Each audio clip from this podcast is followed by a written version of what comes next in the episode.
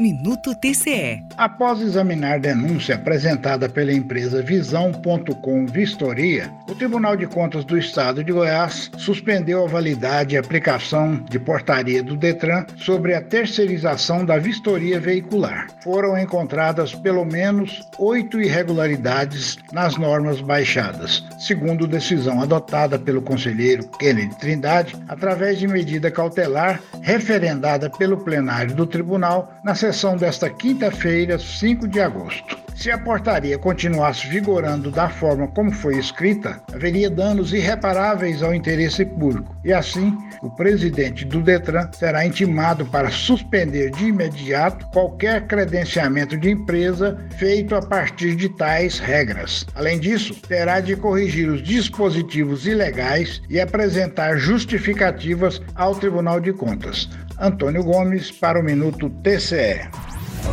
Tribunal de Contas do Estado de Goiás. Transparência a serviço da sociedade.